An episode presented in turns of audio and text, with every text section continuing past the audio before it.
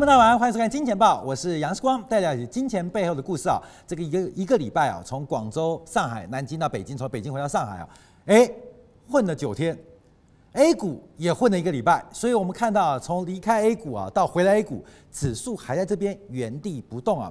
短期当中，A 股仍然会抵抗，甚至出现反弹，但还是提醒观众注意到，因为真正落底的机会没有来。怎么说呢？我们今天要持续追踪啊。上礼拜五啊，万明哥特别有针对国家统计局公布的采购经济指数来进行说明。今天世光啊，要把财新版、民间版的采购经济指数一昧的呃联袂的来进行一个报告。跟解读啊，因为从 PMI 指数啊，它作为一个中国经济的领先指标，会跟 A 股高度相关。那我们现在预期啊，整个中国的采购经济指数应该最快会在六月到七月落底，最慢九月份会落底。什么意思？A 股的买点最快在七月份会出现，最慢会在九月份出现。所以现在干什么？现在就跟世光一样，去干正事，去开会。去旅游，你懂了吗？任何的反弹都是为了套你啊，所以大盘可能反弹，反弹不重要，看到没有？越多的反弹是为套更多的投资人啊，所以我们从 PMI 的一个指标来做一个观察，到底这一波的 A 股买点会落在什么时间点？第二个，我们来补充，我们看一下从今天公布的台湾地区还有日本的采购经理指数，因为他们可以作为中国经济的领先指标，他们何时要落地？而现在的位阶又在什么地方？现在下滑速度有多快？我们来推测全球这一波短周期，也就是所谓商业周期，甚至叫库存周期的落底时间哦。所以掌握好一个关键的买点跟时间，我们可以持续做追踪啊。做金钱报，我们不断的是领先预告，从去年。九月、十月份，我们一直提醒，二零一九年就是农产板块、农畜板块的超级黄金年。从今年年初，我们看到了养猪、养鸡，反正只要是养鸭，除了养人不涨之外，什么都涨。到最近啊，上礼拜我们看到黄豆、小麦、玉米暴涨跟喷出，所以整个行情啊，在我们之前做领先的预判，观众朋友给一点点时间，让金钱豹给你的资讯、给你的价值，让它用时间。来慢慢呈现，所以我们现在一直跟观众预告，七月、九月份可能会出现到一个 A 股非常漂亮的买点，观众叫做好准备。现在才刚刚进入六月份，那什么是买点？观众为什么出现买点？因为急杀。为什么是最好的买点？因为急急杀。为什么是超级好买点？因为崩盘。你观众你懂意思了吗？等到七月份，等到九月份的时候，大家说哇，空头来了。我们就进去抄底，就进去抄底。等到这个行情的转折，我们从宏观经济的角度为为观众朋友做进一步的理解。好，另外我们要观察啊，是全球半导体的一个产业景气啊，正在快速的下修，它跟商业周期跟资本支出的循环都会有密切的联动。所以今天我们要观察一下，截至二零一九年上半年，甚至我们从第一季度的资料来做观察，到底全球的芯片产业遭遇到什么样的一个夹击？除了商业周期跟资本周期的结束跟下弯，另外还有。中美贸易摩擦的的一个叠加的冲击跟影响，怎么观察所谓科技之米的半导体，是我们第二段所做掌握的。好，我们先看到采购经理指数，上礼拜五公布的是国家统计局的官方制造业 PMI，那今天公布的是财新版本的制造业 PMI。好，看没有？这两个数字啊，呃，我们先看一下，因为第一个这个比较深色啊，这个紫色的数据是呃这个官方的制造业 PMI 啊，上礼拜公布的是来到四九点四，持续的下滑，跟我们预期的一样。倒是财新的制造业 PMI 出现了止稳，并没有进一步创低的发展啊，这是两个不同的 PMI。我们先从 A 股的价值跟整个商业循环来做观察啊，因为大家都能理解啊，事实上官方的制造业 PMI 的统计的统计的口径啊，一般是国有企业或中大型以上的企业作为统计的样本，那财新制造业 PMI 通常是中小企业。或是民间或出口企业作为统计的样本，所以这两个本质有不同哦。我们把这两个来交叉比对，先不看数字的高低哦，内涵先不管哦，光是这两个数据交叉比对，我们可以预估出来库存周期何时要落底。库存周周期落底之时，就是 A 股的价值买讯。A 股的价值买讯买讯来自于库存周期正式确认，所以我们先做一个面向啊，一个是财新的，一个是官方的。哎，那怎么分？官方的就是上游，财新的你就当做下游。虽然这个假设啊不是很精确，可是方便理解。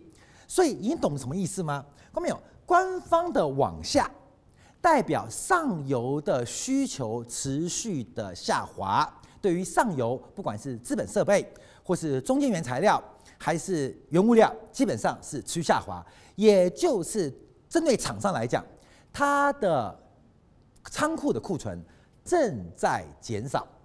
可是财新的 PMI 代表它的销售部门，假如我们把中国当做一家企业的话，财新的 PMI 就是出口部门，还有内部的需求部门，它正在出现逐步的加温。也就是库存周期快要见到低点，快要不是说现在低点哦，快要见到低点哦。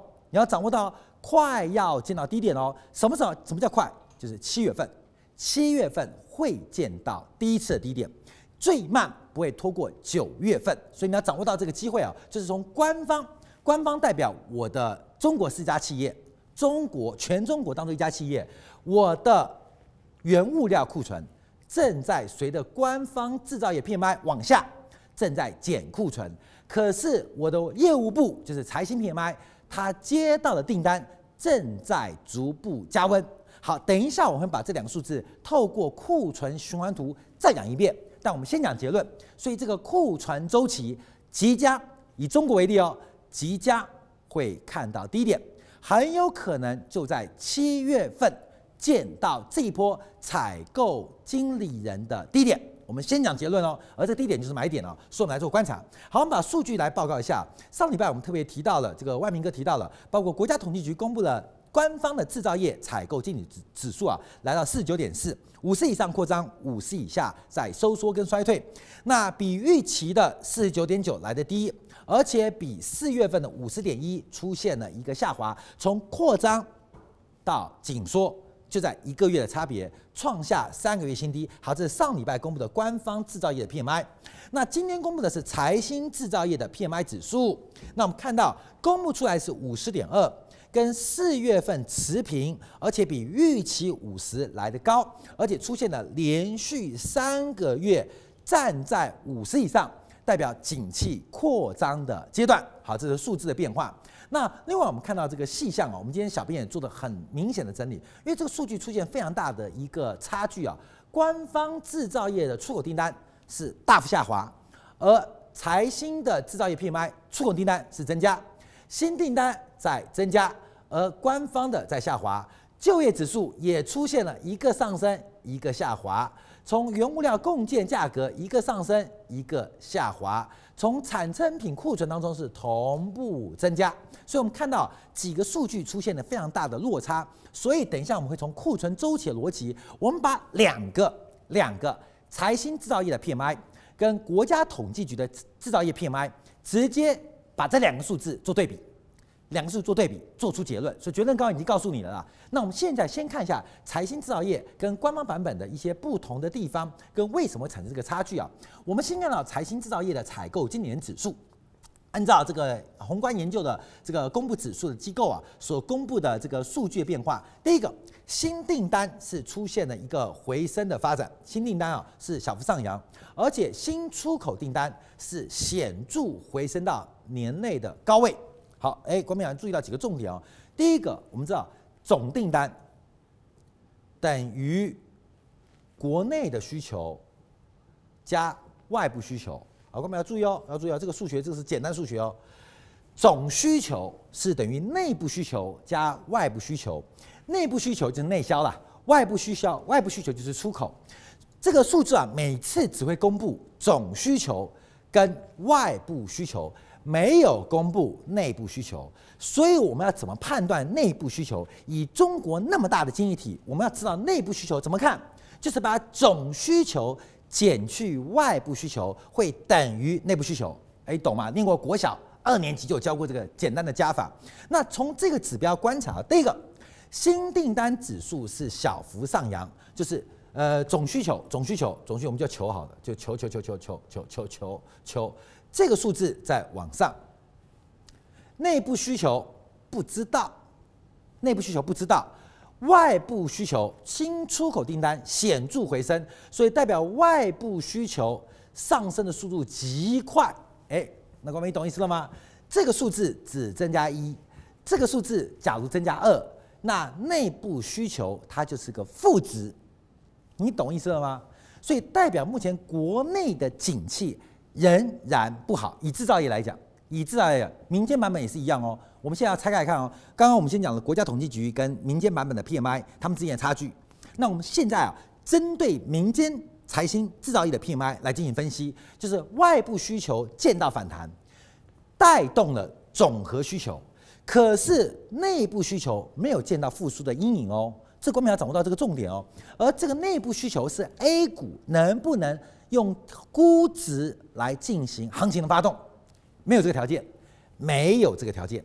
记住啊，哎，当然不要那么悲观了，因为有高有低嘛。我们只跟大家提倡，任何的反弹它是一个泡影，因为没有估值的支持，没有基本面，没有宏观面的支持，任何的反弹它都是海市蜃楼。那更重要是，也没有货币面的支持啊，没有货币环境宽松的支持，所以它是南柯一梦。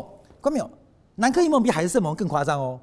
那你那个是春梦，海市蜃楼是看到一种幻觉，但你有看到，只是它是种幻觉。海市蜃楼大家知道吗？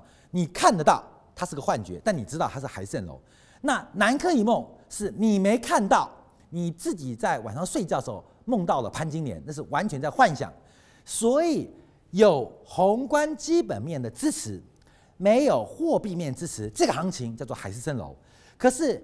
没有货货币面支持，也没有基本面支持，那叫做春梦。看到没有？我们的观众年纪都不小了，你不是十六岁、十八岁的少男少女啊，你还会做春梦，你还真了不起啊！你懂意思吗？不要再思春了啦，没有那么多春呐、所以基本上啊，这就叫做南柯一梦，比海市蜃楼更严重哦。所以我们说行情的反弹，你就让它反弹，基本上只是为了下跌。做更多动能的一个准备啊，所以我们这样观察。好，这个第一个我们解读内部需求变化。好，第二个观察，他说产出指数是持续的回落，那就业指数出现了一个反弹，那采购库存指数小幅回到荣枯线之上，成品库存也出现小幅上升，只是目前看到供应商的供应呃供给啊，这时间有点拖延，代表总和库存水位相对偏低。大家注意到这个数字有可能发生的事情啊，因为我们知道这个美国单方对中国的出口商品要从百分之十加征到百分之二十五的关税，所以制造业 PMI 在五月的数据，我们不能排除可能是赶出货的压力，你懂意思吗？就是呃回光返照啊，就用因为马上加关税嘛，所以不排除五月份民间版本的 PMI。出现了止稳，不是反弹哦，止稳是因为出口关税赶出口的关系。就像之前啦，不是我们说我们要对美国大豆禁止宽税吗？看到那个美国货轮疯狂的全速的往中国靠近嘛，要赶快赶在时间点进行过关跟报关，避免过高的关税成本。所以五月份民间版本的反弹，我们不能排除有可能是外部需求。的一个假性拉动，或是一个快速拉动，而这种拉动可能不具备持续性。哎，这个假设要特别记住哦。所以民间版本虽然不错，可是相对于国际的环境因素，因为特别提到嘛，出口订单显著回升嘛，那这个原因可能就跟中美贸易摩擦有关系。很多出口商抢在关税加征之前，先进行报关出口，因为美国给中国加征的关税是以中国报关出口时间日期为准，不是美国报关进口为准哦，不一样哦，不一样哦。中国加征美国关税是以进口到岸的那一天作为基准，美国对中国的加征关税是以离开中国海关为基准，也就是只要你报关出口来到了海关之外，就等于要境外。基本上，只要赶在那个时间，不会加征关税，不会加征关税。所以，光要理解啊，所以这个国际宏观因素，它会影响到数字可能月度的偏差。那这月度偏差没关系，我们回来看一下这个其他的背景啊。这是国家统计局上礼拜五啊，这个万明哥有稍微做一些简单的解读啊，就是制造业 PMI 持续快速下滑啊，这个创下三个月新低，来到四九点四啊，而且离今年年初的低点四十九点二，七非常非常接近，会不会破？有可能破，而且有大可能破。为什么？因为油价大跌，所以石油化学产品都在大跌嘛，所以制造业 PMI 会不会破低？当然会破低。关没有？PMI 会破低，A 股不会有多头。有没有讲过？有讲过嘛？这是一个送分题啊。任何的多头是什么？海市蜃楼。任何的多什么？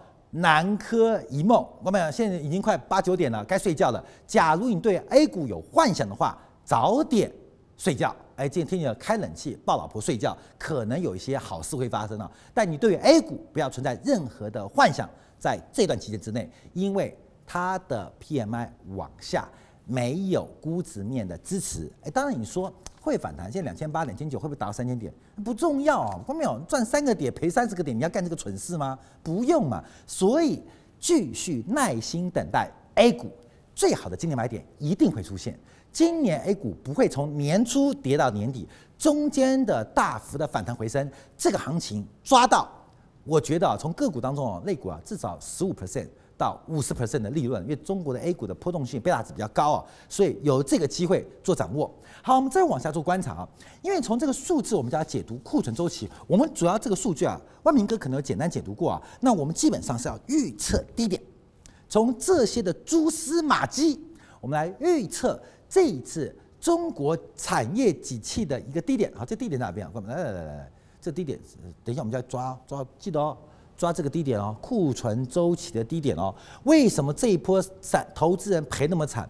我们从三月初讲到四月份，我们说中国的估值在这边，中国的景气在这边，可是 A 股的价格在这边。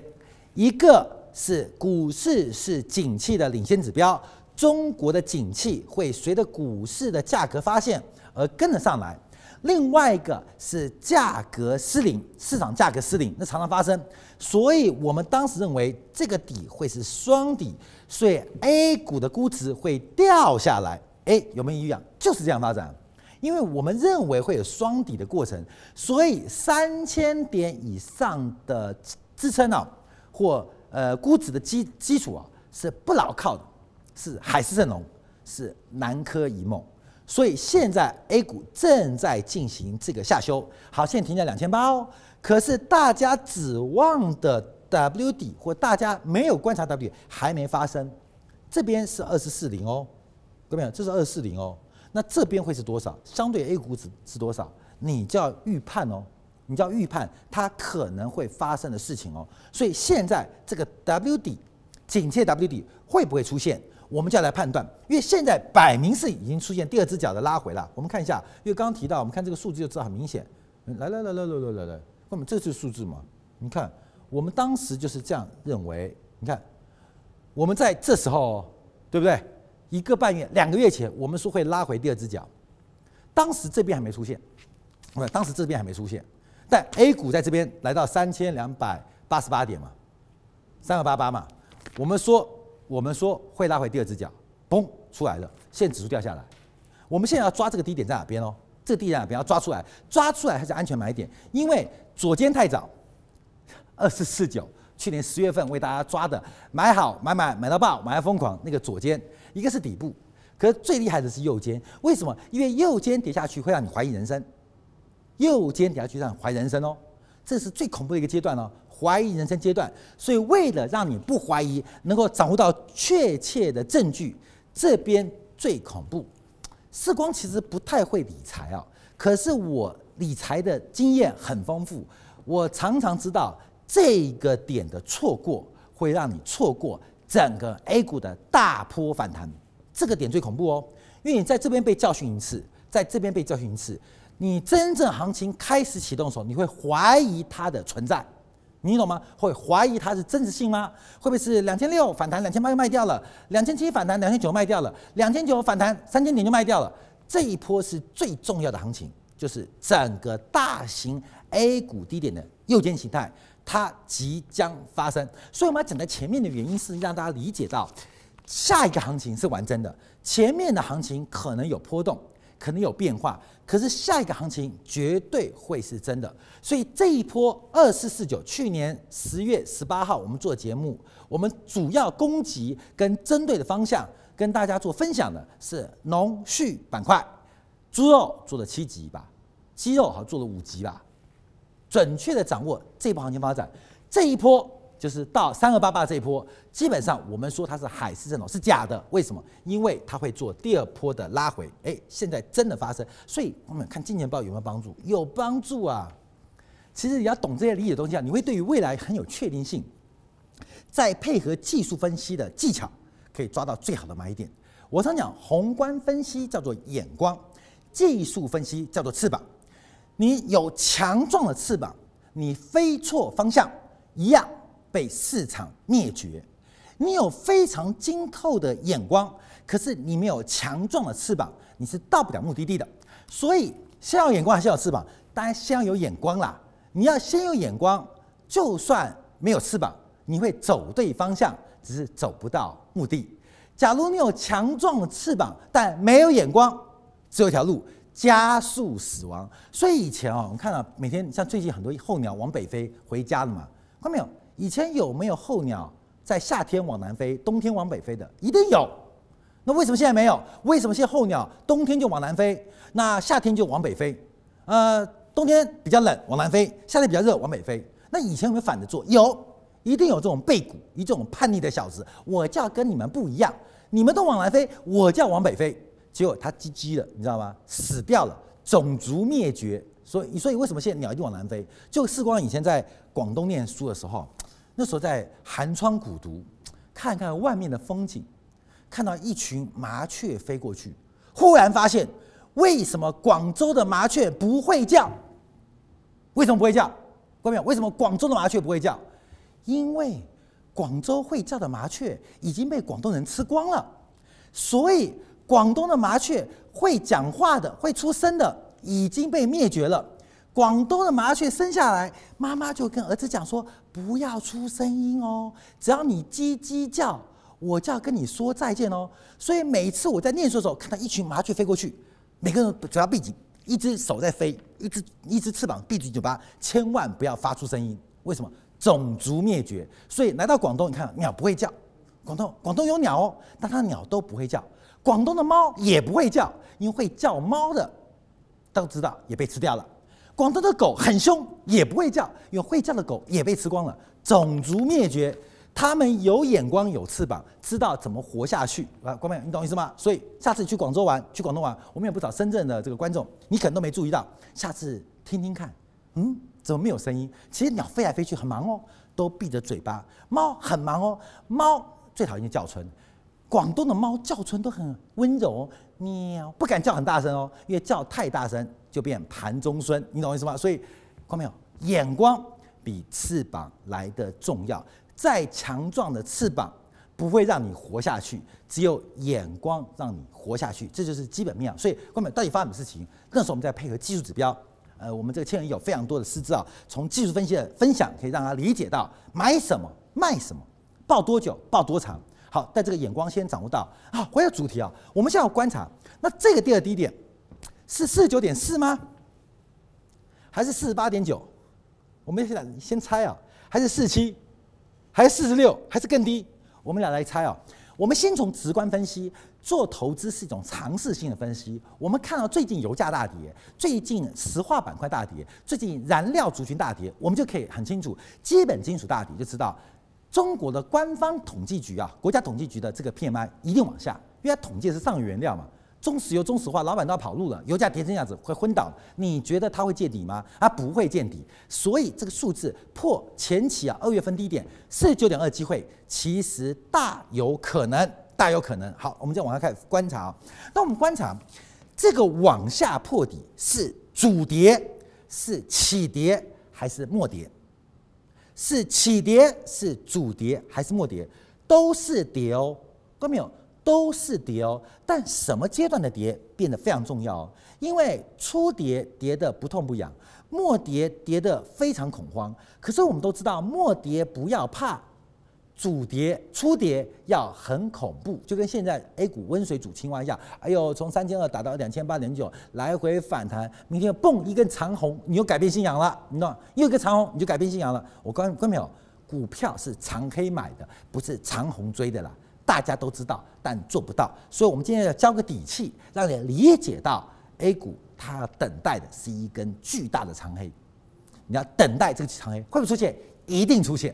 为什么？我们来看一下啊，因为从制造业 PMI 来做观察啊，我们现在要观察它是初跌、主跌还是末跌，这第二只脚会打多深，而这个多深的时间点会怎么发生？会什么发？会在什么时间发现？而 A 股买点在哪边啊？我们先看一下，来来来来看一下，看到没有？来，我们简单讲一下，一个企业它一定从接单，然后生产，然后看看自己有没有库存，然后进行。补库存动作，所以它的产业是逆向循环的哦。我接到了订单之后，回来决定我的生产规模，而我的生产规模是透过我现有的库存规模做决定。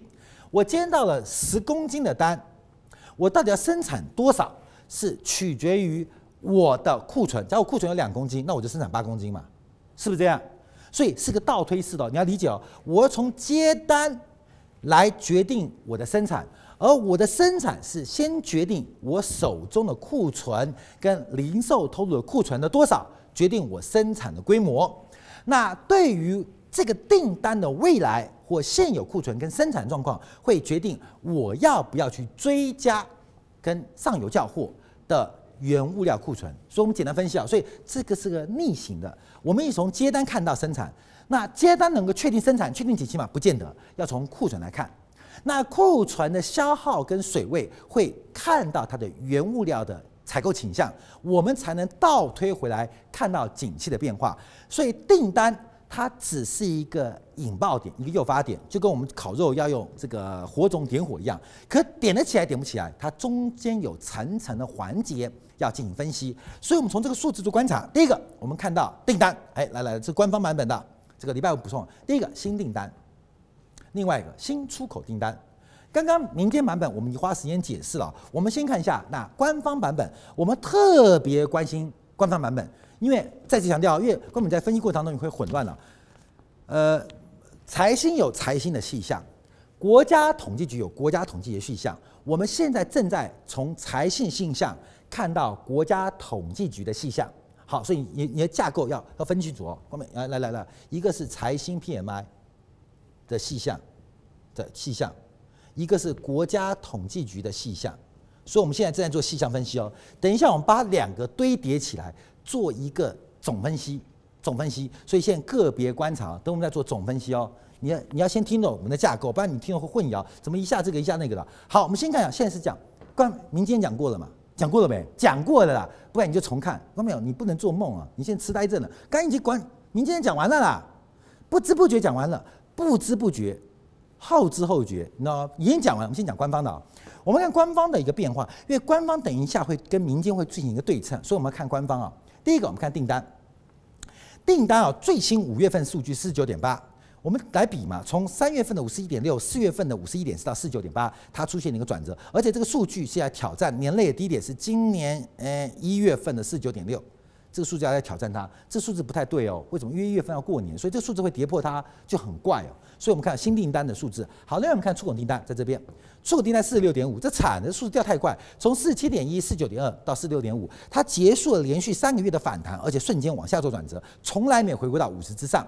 所以我们从新订单减去新出口订单，可以看到国内需求的变化，国内需求变化。所以哦，哦，完没有？我们的节目很复杂哦。财新版本刚才讲什么？好，算了，不要考你哦。我知道观众都想睡觉。来来来来来来来，财新版本，财新版本，民间企业哦，总需求回升很快，内部需求不知道，外部需求爬升很快，所以内部需求是往下的。这是民间版本哦。我们现在可以说。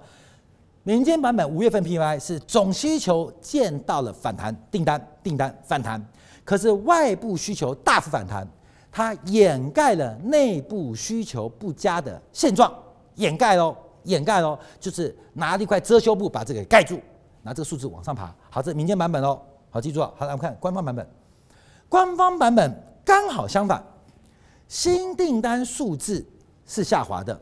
可是出口订单下滑的速度更快，是不是相反？刚刚都是真嘛？新订单下滑，可是出口订单下滑更快，代表国内的需求正在反弹。没有，我们不是我变态，变态是统计单位，你知道吗？国家统计局跟财新版本统计出来一个完全相反的数字。财新订单增加来自于外部需求，掩盖了内部需求不佳的现状，这是民间企业哦。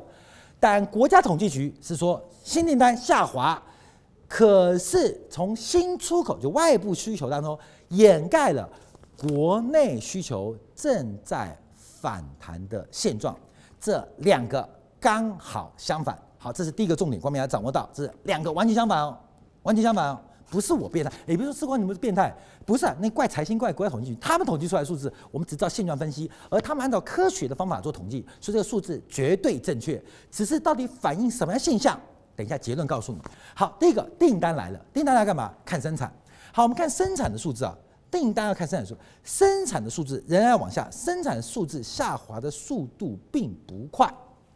相对于新订单跟出口订单，我们看这个环比的速度啊，它是下滑，可是下滑的并不快。那问题在哪边呢？我刚刚不提到吗？订单、生产、在手库存跟原料库存一路往回推。我们来看一下在手这个产成品库存，因为产成品库存不够啊。看到没有？产成品库存在四月份见底之后，五月份反弹了哎。你要注意哦，这是个好现象哦，就是景气下滑没有错。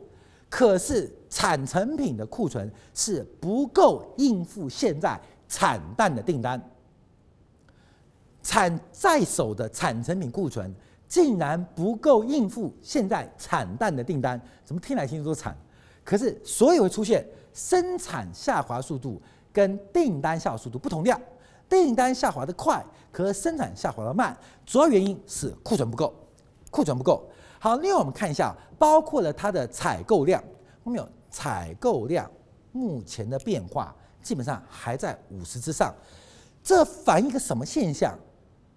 国家的景气很差，很差，很差，可是企业的库存比很差还要更低，更低，更低。你懂意思了吗？所以库存周期。随时会出现发动的可能。按照现在全球的环境，跟等一下我们讲到第二段的半导体逻辑来讲的话，其实不止 A 股而已啊，全球市场都没有反弹的机会，都没有，因为这个商业周期啊，全球的大周期、信贷周期，还有包括生产周期都在下滑。可是因为库存周期的关系，会让你在第三季看到了一线的曙光。现在进场就是曙光。你等三个月就是曙光，那么曙光跟曙光差不多，要听世光来跟你讲，到底是曙光还是输光？你现在贸然做多，输光的可能性很高。可是随着国际景气加速下滑，包括美股，包括了亚洲新市场的下跌，你要记住个重点：再怎么跌，企业的库存回补力道已经憋到。不能再憋了，这就是我们对于七月份要开始乐观的原因。你懂了没呀？懂吗？你懂了没嘛？就是反正每天就吵架嘛，你懂吗？每天这个老婆都打你，每天都被老婆打，打到一天，老婆也不打了。为什么？因为你皮厚了，你懂吗？夫妻感情来到低点，他再也不打你，因为你皮厚了。老婆打你，老婆一巴掌打过去，哎呀，我们核心很多老婆很凶，哎，为什么不打了？因为你皮厚了，不会痛啊？怎么样啊？皮啊？跟我们一样哦。你要注意到，商业周期往下，信贷周期往下，生产力周期往下，可是库存周期卡在这边，它来到了一个非常低的水位，它在酝酿一个爆点。这个爆点我们就往下做观察啊。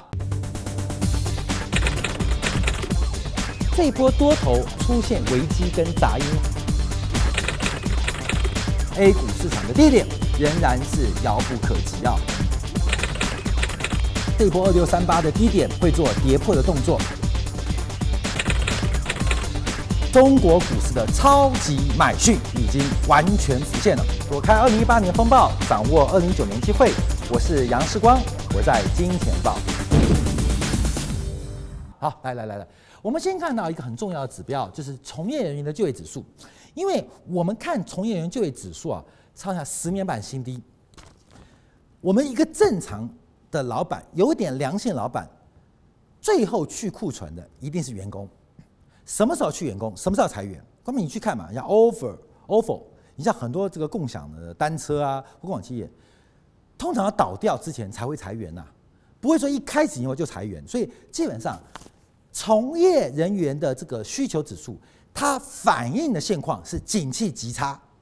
可是透露我们的一个暗号是库存快要接近低点，库存周期快要接近低点。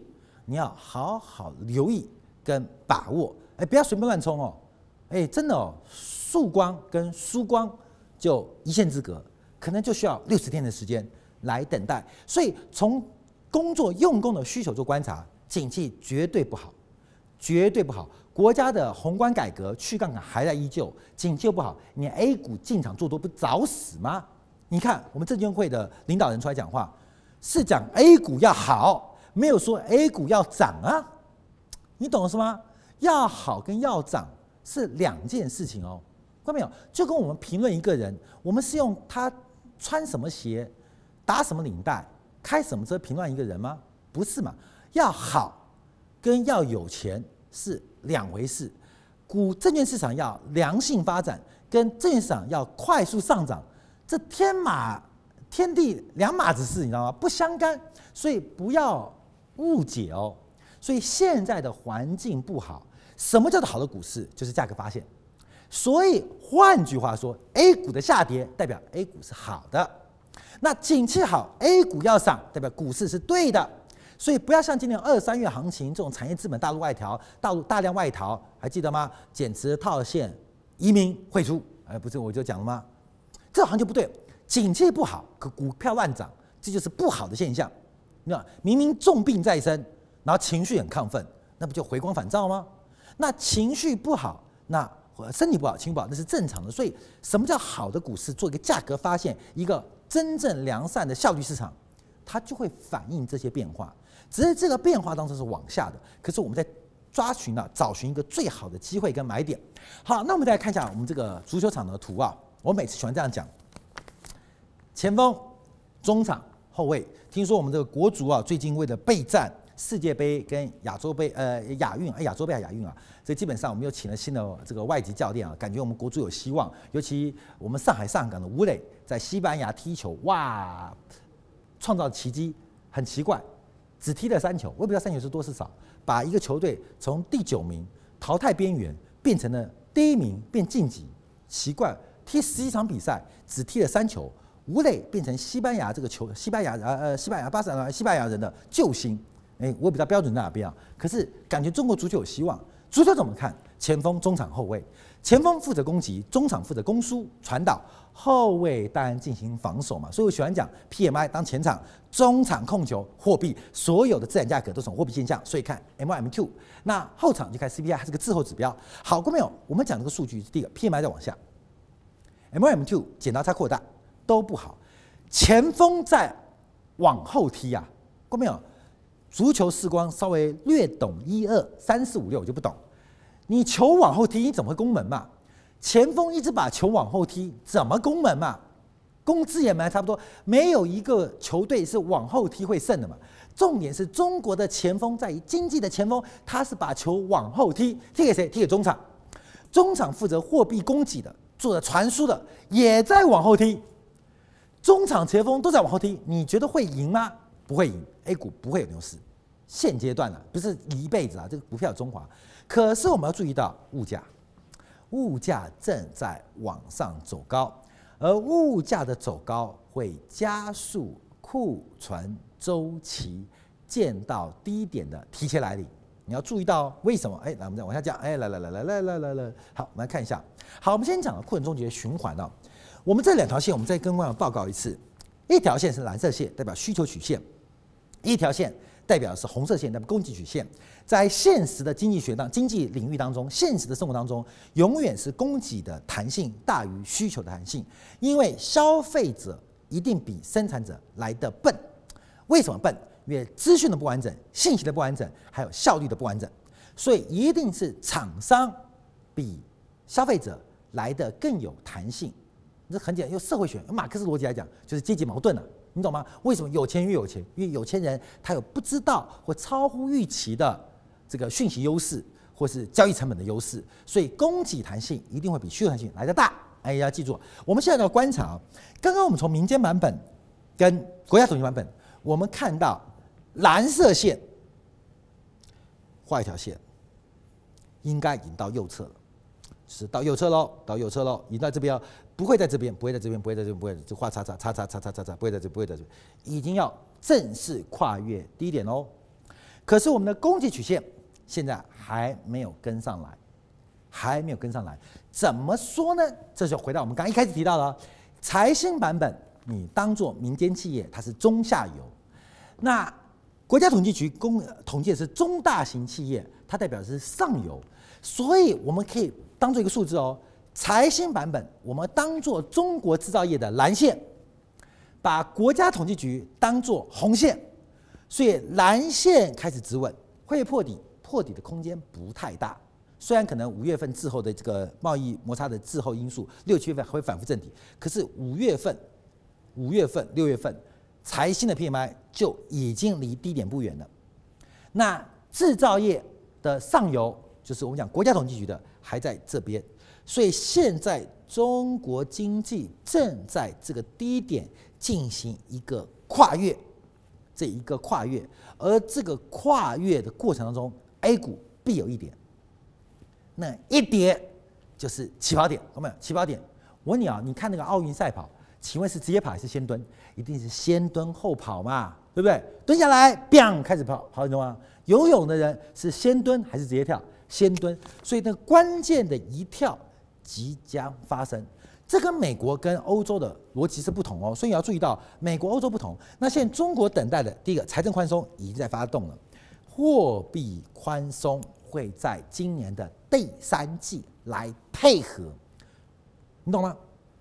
从南柯一梦变成海市蜃楼，从海市蜃楼一个铁打实的行情就会在第三季见到。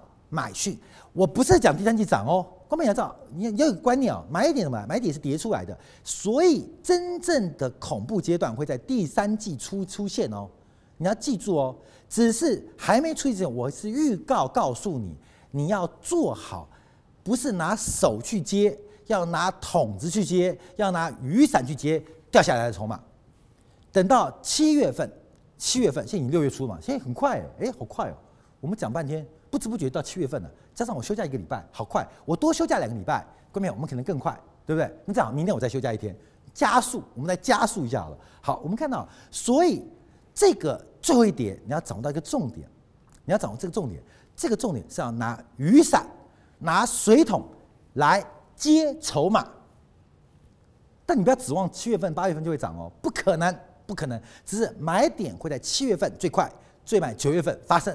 发生，因为从整个宏观数据会变化。那之前我们看 M2 图，我也提到第三季因为翘尾因素，国家的货币有宽松的可能。嗨呀，不是配到了吗？对的男生在转角遇到对的女生，你懂意思吗？伸出一只友谊的手，走向幸福的礼堂。在错的路口，一个错的男生碰到一个错的女生。摸她的手会变成痴汉，会被警察抓到派出所。所以，同样是一个路口，发生的机遇每天不同。你永远不知道你身边经过什么人。重点是对的时间，对的时间就会好事就发生。所以，对的时间很重要。时间怎么抓？从整个 PMI 的结构，我们从这边来做分析。好，我们加快来讲。好，那我们要观察，我们要再做更多的证明，证明这个数据的假设是可能是对的。怎么抓？我们抓两个海外的市场跟经济体来做观察。第一个是台湾地区，因为我们知道台湾对于呃这个内地啊，台湾地区对于内地的出口主要是以原材料、中间财跟资本财为主，所以他们的供给弹性更大。你懂意思吗？所以从台湾地区的 PMI 可以当做景气的领先指标，不够我们再拿日本做验证，你知道吗？就多几个就认证了。世光帅不帅？把爷爷先叫出来，看爷爷不准；再把外公叫出来，外公也看不出来；再把隔壁的老王也叫出来，你知道吗？那再把隔壁的老刘也叫出来，对一对就知道时光帅不帅了。所以我们有更多的证据。来证明到底中国的景气会在什么地方落地。我们看到这个最新五月份的台湾地区的采购经理指数出现了一个快速的急跌，这个跌速非常非常快哦，也代表目前对于中间材跟资本财需求出现了快速的下滑，快速的下滑，这个是领先指标哦，它已经开始快速了。这领先很关键，来来来来来来，这怎么追啊？你要看去年什么时候转折的啦。高低不重要，是转折点，它的一个转折很重要。它落底的时间点是领先于财新的 PMI 版本哦。你要记住哦，所以它的指标转折力道很凶哦。它快速往下，我们认为就是讲了起跌、主跌、末跌，按照这个位阶是末跌段。所以从台湾地区的一个市场当中，我们可以观察这场最后一跌。这个 A 股等待的长黑，它必将发生，它必然发生。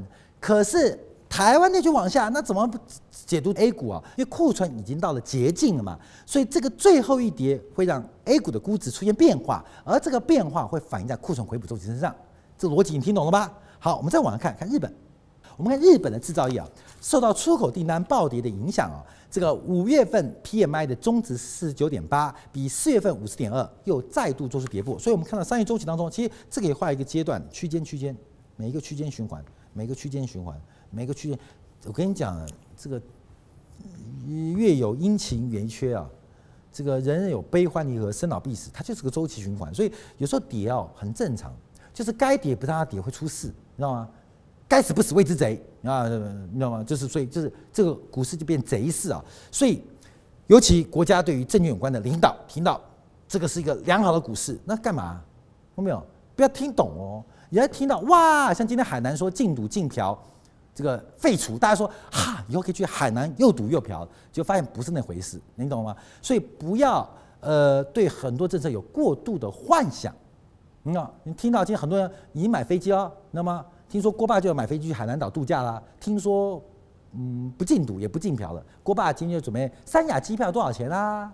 海口的饭店多少钱啊？于是清也开始准备订饭店喽。哇，真棒啊！禁赌禁嫖解禁嘞？不是，是省地省的法律跟中央法律已经出现了世代的落差，所以要正确解读哦，不然去三亚跟海口都会抓在一起，在看守所见到了于世清老师跟郭爸的相逢，你知道吗？不能错误解读啊，所以它有一定的循环，而这个循环正在进入加速性。你要特别注意加速性，不是景气变好，而是库存周期快要见到低点，这个观众要特别做掌握。好，接下来我们要观察这全球最重要的 PMI 走势啊，因为事实上这个 PMI 走势的变化，绿的是好的，红的是坏的，因为国际上都是用这样做指标。我们看到这个板块，我们你直观看一下，而且我们画面很清楚啊，你觉得是从红的变绿？还从绿的变红，画面从你的左边到右边，很清楚嘛，越来越红，而不是越来越绿。全球的商业周期正在往下，可是我还是提到它有个周期的循环，所以为什么最快七月，最慢九月？你现在不能进场，因为这个周期你要让它走完，就是这个小周期，三到六个小周期，要让它走完。让它走完之后，库存周期才会自然而然的、自然而然的、自然而然的出现，而这个出现的行情就会反映在第四季的反弹跟机会之上。哥们，你懂意思了吗？所以你要等待它自然而然。呃，世光从北京回上海是坐这个高铁啊，呃，京沪高铁真的是又舒服又准时。我看了沿路看小麦，小麦，哎，有的地方像河南就都都被剃光了，有的地方都还没剃光，为什么？不能随便剃头，为什么？因为时间没到，什么时候该种，什么时候该收，什么时候该割，都有时间。所以这个行情，各位就让你看天气图啊，你现在要下去做吗？不对，不对，你要等到红到极致，要开始慢慢转绿的时候开始做。就从这张图啊，看到没有？它是个周期循环。再一拉更长，把视光右手边再拉两公尺的话，在电你家地手那么宽的话，你会发现它就是一个周期循环。所以这个周期循环它必然发生，所以继续耐心等待，等待，等待，再等待，等待什么？等待 A 股的长黑，它必然发生，它一定发生。你要特别做掌握。好，我们来看一下最后啊，一个题目我们要观察的就是这个目前景气的一个发展。要提到了最近市场上的半导体芯片，这个芯片啊，我们一般叫做科技之米。那更狭义来讲，就是存储芯片，就是 RAM 或是这个 Flash 啊，这内存啊，当做一个呃经济的，尤其是高科技行业的一个发展的一个关键指标。过去一段时间受到了中美贸易摩擦以及全球商业周期的下滑，我们看到。全球的芯片股、半导体板块纷纷出现大跌跟重挫，所以这一波跌幅跌最大的是来自于费城半导体指数。那发生什么事情呢？我们先看到，主要原因是来自于整个内存价格的大跌。所以我们看到今年第一季的营收跟二零一八年第一季营收，只要做出对比，会看到非常明显出现巨幅的衰退。像以三星、海力士、美光来讲。今年第一季的营收都较去年第一季衰退将近三成，另外包括 NVIDIA 这种绘图晶片跟开矿机、采矿机的需求也是大幅下滑，所以我们看到全球从内存跌到了这个逻辑晶片，跌到了这个相关的通讯面都在做下滑，所以它反映的是一个科技周期的下行阶段，科技周期的下行阶段，我们可以期待第三季的买点。但你不要指望超级牛市的翻身。有时候我们在做择时跟择股当中非常困难，你知道吗？择时是选择多空进场的时间跟出场的时间，择股是板块跟类股的选择。我们要兼顾择股，要兼顾择时，其实是非常辛苦的。我们在去年择股，我们压中了，也准确预判到了农产板块从下中上游的大行情，这是择股。可择时我们做的不够好，我们讲的太早了。我们是去年十月中就开始讲了，中间让很多的投资人煎熬了好几个月，那就是择时做不好。可是有时候我们是择时做得好，择股做得不好，我们要多体谅。我们从半导体的行情来做观察，科技股就要少碰为妙，因为它从各项指标做观察，它正在快速下行。它不单单是中美的贸易摩擦而已，它甚至。是代表整个产业中期的快速往下。按照集邦咨询半导体研究中心啊所做的一个调查，因为受到智能手机还有服务器的一个需求疲弱，所以库存出现非常大的下幅大幅的调整。尤其是目前供应商的价，因为这次跌的是价不是量啊，价格大幅的下跌，使得从三星、东芝到美光都大幅下滑。好，我们要看几个重点啊，因为第一个这个重点的来源是我们看到，因为。中国想要的就一定涨，中国会做的就一定跌。这是在这个呃人民大会堂见到的北京领导，他也讲这句话，嗯，中国要的一定涨，中国会做的一定跌。长江存储已经在快速量产当中，它带来的价格压力给全球都是非常非常巨大的。虽然长江存储的良率还有它的规格离国际的主流或领先厂商还差一个世代到两个半世代。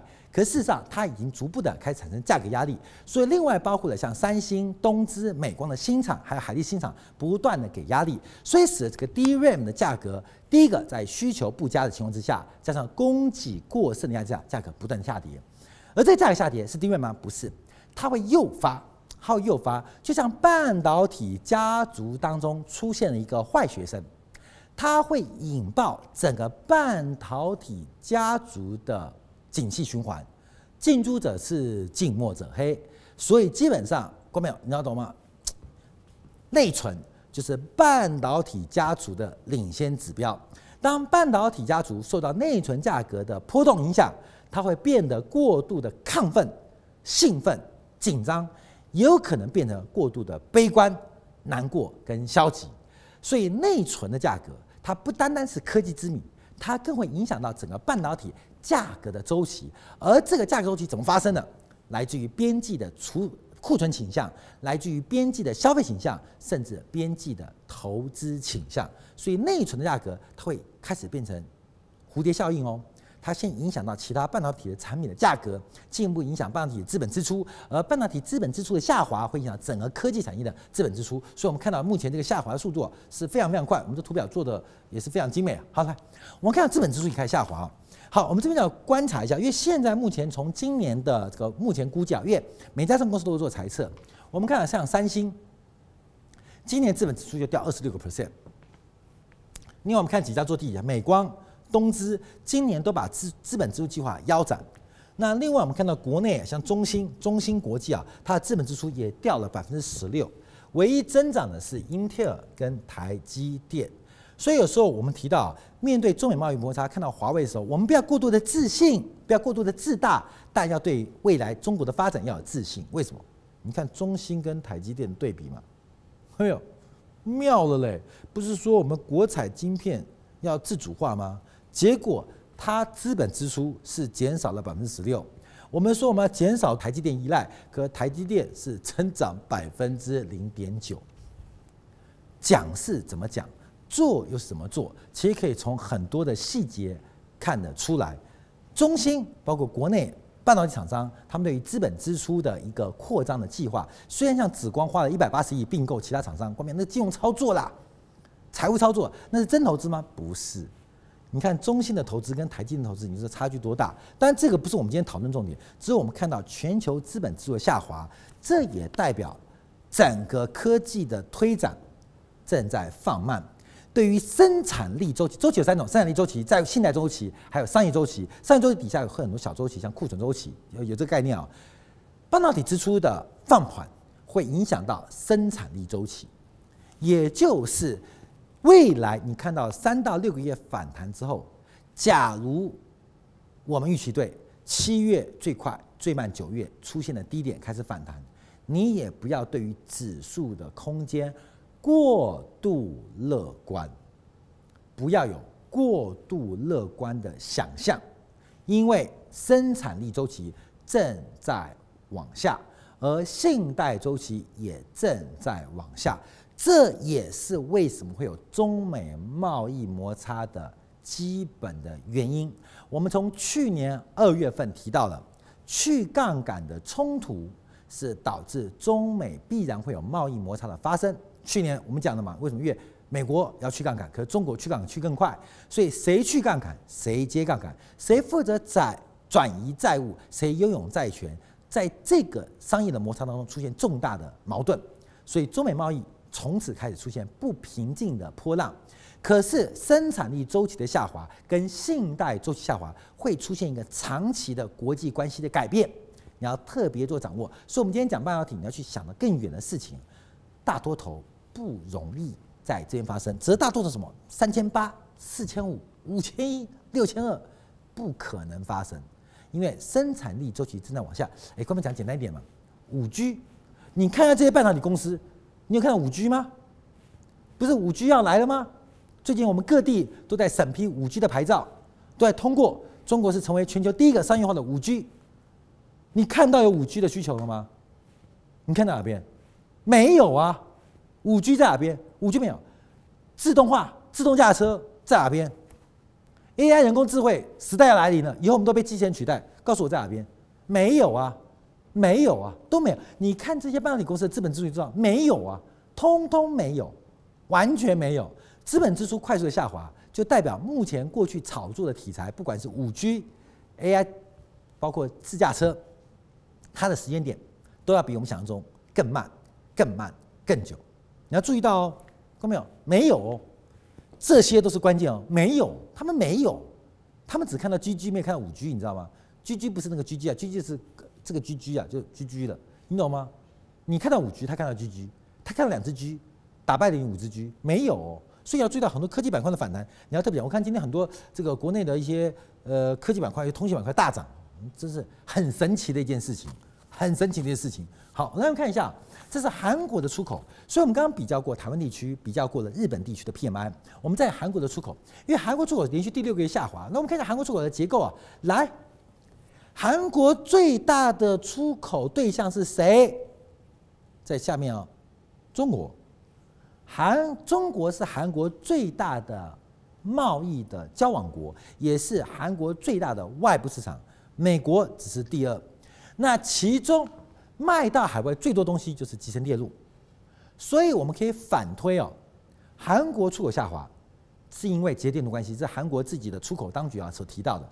那中国需求下滑，所以中国的很多高科技需求其实它也在萎缩。后面你要特别留意哦，自己在萎缩，所以在高科技板块的布局当中啊，你要特别要做留意啊。好，另外我们再往下最后一张啊，那看中国的进口。我们主要进口韩国在这个位置啊，韩国对我们是很大的进口，因为提供了非常多的原材料跟中间料，还有包括了台湾地区啊，台湾地区也在这图里面啊。但进口最多也是集成电路，所以集成电路的萎缩、半导体的萎缩，其实反映了一部分中国景气目前的问题不好，很差，很悲观。可是我们看到，在今年第三季，所以你不要任何认为拉回就是买点，不可能。我们现在等待的是一根长黑的确认，而这个长黑它会触发库存周期的回补。六个月，我们跟韩国没有买半导体了，那再等两个月呢？再等三个月呢？不得不买。而这个行情还是关掉在今年度最值得掌握的择时机会。好，明天同一时间晚上见报，明天再会。